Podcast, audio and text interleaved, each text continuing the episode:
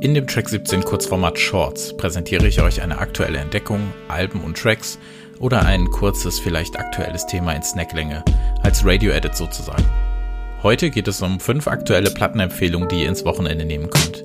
Hi, ich bin Christopher und ihr hört den Track 17 Musik Podcast. Habt ihr schon unsere fünfte Feature-Ausgabe gehört, die wir in der vergangenen Woche veröffentlicht haben? Da haben wir nämlich ein Interview geführt mit Laurens und Michael von der Band äh, Erregung, öffentliche Erregung.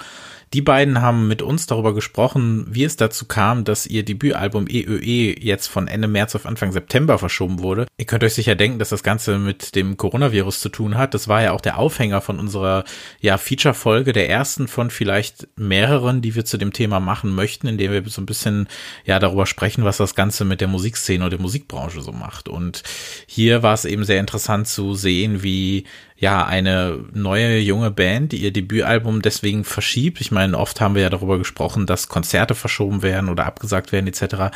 Aber wirkliche Albenverschiebungen, das gab es ja relativ selten und ähm, das haben wir eben zum Anlass genommen, mit den beiden ein Interview zu führen. Das könnt ihr euch anhören in Track 17 Feature Nummer 5 aus der vergangenen Woche. Viel Spaß dabei. Die erste Musik, über die ich sprechen möchte, gehört dem Amerikaner Yves Tumor, den ich 2016 über das wahnsinnige Serpent Music kennenlernte. The Feeling When You Walk Away ist einer der bedrohlichsten und zugleich anziehendsten oder eben ausziehendsten Songs der 10er Jahre gewesen. Und nach einem mittelmäßigen Nachfolger erschien jetzt sein insgesamt viertes Album über Warp. Die Frage, die ich mir stellte, war eben, will Sean Bowie, so heißt er mit richtigem Namen, eben noch einmal zurück in diesen Soul-Abgrund oder greift er weiter nach diesen, ja, Gitarrenstern, sage ich mal.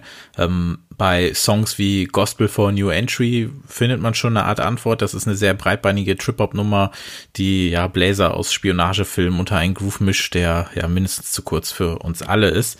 Und das ist ein Album, das man nicht so leicht durchschaut. Nämlich immer, wenn man denkt, man hätte es geschafft, wartet eben die nächste Hymne auf ein. Es gibt neusige Industrial-Elemente, gespenstischer Funk und damit hat er auf jeden Fall alles wieder gut gemacht, was vielleicht mit dem letzten Album ein bisschen in die Hose gegangen ist. Auch wenn ich weiterhin der Meinung bin, dass der Weg, den Serpent Music einschlug, dass das etwas ist, was ich auch in diesem neuen Jahrzehnt gerne gehört hatte. Aber nichtsdestotrotz Heaven to a Tortured Mind von Eve Tumor ist ein sehr, sehr tolles Album und das hört euch doch mal an diesem wunderbaren Osterwochenende an. Als nächstes möchte ich ein völlig abgefahrenes Album empfehlen. The Common Task von Horse Lords. Mathrock, Krautrock, Jazz, viel Improvisation, zumindest klingt es so. Und wenn ihr denkt, ihr hört zwei Tracks auf einmal und es gut verzweifelt nach einem Tab, in dem noch irgendwas anderes läuft, spart euch den Schweiß. Es läuft vermutlich einzig der Opener dieser wirklich, wirklich irren Platte. Saxophon, Bass, Drum, Gitarre. Es wirkt alles zugleich sehr verspielt und eben doch total durchgetaktet. Und die ja Ohren haben durchaus was zu tun, um aus diesem Chaos irgendwie sowas wie eine Art von Ordnung zu schaffen. Gerade wenn es dann nämlich in den letzten Track geht, der ja schon fast 20 Minuten auf der Uhr hat für mich das erste Mal, dass ich was mit der Band zu tun habe, aber sicher nicht das letzte. The Common Task von Horse Lockdown, das Album selber ist keine Common Task, das kann ich euch versichern, aber versucht's einfach mal und äh, lasst mich ja gerne hören, wie ihr das fandet. Wir haben ja schon öfter von dem Breakbeat Revival gesprochen, was wir so ein bisschen erahnen hier. Und äh, ein Label, was da immer wieder auftaucht, ist äh, Alien Tape, das Label aus München. Wir haben über Ski Mask gesprochen vor zwei Jahren. Wir haben über Ski Mask auch gesprochen, als es um die äh, besten 17 Alben der Dekade ging. Äh, Im vergangenen Jahr gab es ein sehr, sehr tolles Album von Stanny und ähm, jetzt gibt es das Debütalbum, glaube ich, es ist von Andrea. Den kenne ich von einer äh, Alien Tape äh, Label Compilation aus 2017. Das Album heißt Ritorno und erscheint jetzt am 10.4. Und ähm, jetzt steht eben der Italiener Andrea auf der Matte, der eben auch nicht verheimlicht, welche ja IDM-Helden der 90er äh, Pate für seine Beats stehen. Ähm, es gibt Tracks, zum Beispiel LGM, das ist wie ein vor dem Fenster peitschender Acidsturm, der das äh, melancholische Soundtreiben im Inneren übertönt. Es gibt äh, Tracks wie Twin Forests, ein auf maximal ja halber Geschwindigkeit abgespielter und an Fortet erinnernder Track und ähm, ja, Sachen wie Isabel String fördern nostalgische Gefühle an den letzten Dekadenwechsel zutage, als äh, Bassmusik und verspielte Elektronika sich definitiv nicht ausgeschlossen hatten. Und ähm, ob man Drummy nicht doch versehentlich falsch herum abgespielt hat, bleibt vielleicht die erste Minute noch ein bisschen schwierig zu beantworten. Ähm, Es ist und bleibt bemerkenswert, mit welch hoher Qualität Alien Tape nicht nur EPs, sondern eben auch Alben mit diesem konsequent durchzogenen Sound füllt und einem ja Genre neues äh, Leben einhaucht, das sich dadurch lange nicht mehr so lebendig gefühlt hat. Schön ist eben auch, dass man all diesen Alben anhört, auf welchem Label sie veröffentlicht wurden, sie aber trotzdem für sich eine eigene Identität aufgebaut haben. Also man kann jetzt nicht einfach Schemas, Danny und äh, Andrea austauschen und sagen, das eine klingt wie das andere. Und das ist eben jetzt auch mit diesem dritten Album, sage ich mal in Anführungszeichen, eine äh, ja, sehr positive Feststellung gewesen. Dazu kann man dann ja noch mal kurz die Compilation A Decade Alien Tape empfehlen. Kam nämlich 2017 raus und da habe ich Andrea kennengelernt mit dem Track Blue und das ist einer, den ich auch immer noch sehr, sehr, sehr, sehr gerne höre, der auch auf der ähm, ja 2017 Playlist drauf gewesen ist. Also A Decade Alien Tape vielleicht auch als ähm, ja erstes Heranwagen an das Label eine ganz gute Wahl.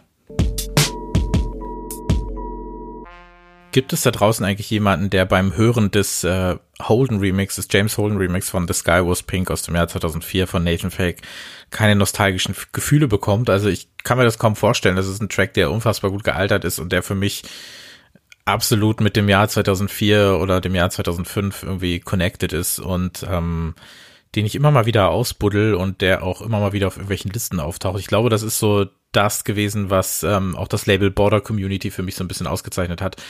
Vielleicht ist es nicht in allen Belangen wunderbar gealtert, also das Label oder die Musik von damals, aber es steht für mich halt einfach absolut für diesen mit 2000er, ja, Minimal Techno House Sound. Und Nathan Fake ist jemand, den ich auch weiterhin eigentlich immer verfolgt habe und der auch immer ganz gute Sachen gemacht hat. Aber ich glaube, das Album aus diesem Jahr ist eins, was mir so mit am besten von ihm gefällt. Denn wie Fake auf seinem fünften Album quasi wie in so einem Theaterstück Sounds und Beats immer so zur richtigen Zeit für genau den richtigen Effekt auf die Bühne schickt, finde ich total beeindruckend. Es gibt ja diesen Track äh, Pentiments und das ist dieser ja so sanft wirkende und in sich Zurückhaltung übende Rave-Track, ähm, der aber immer wieder hellstrahlende Synths so nach vorne wirft, während so ein, ja, im Hintergrund zitternder Beat so auf seinen Einsatz wartet. Das finde ich sehr, sehr stark. Äh, Sounddesign ist eigentlich so ein Unwort, aber wir lassen das an dieser Stelle mal durchgehen.